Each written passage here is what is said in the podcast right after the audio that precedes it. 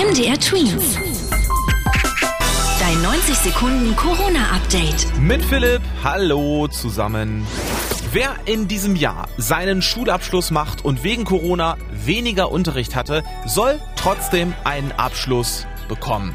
Das haben die deutschen Kultusminister beschlossen. Also Kultusminister, die kümmern sich ja um alles, was an den Schulen passiert, sind dafür verantwortlich.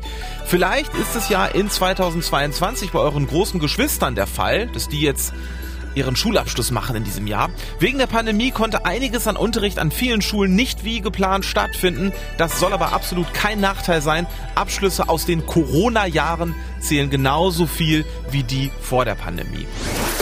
Bis Ende Januar werden wahrscheinlich nicht so viele Menschen in Deutschland geimpft sein, wie eigentlich von der Regierung gewünscht.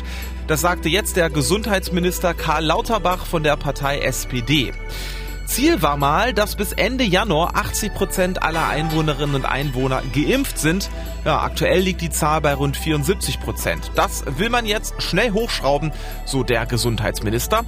In Deutschland werden gerade 700.000 Menschen täglich geimpft.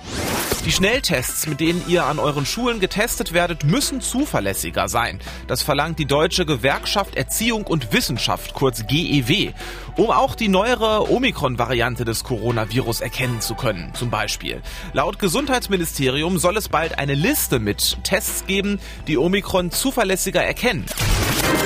MDR Twins. Dein 90 Sekunden Corona-Update.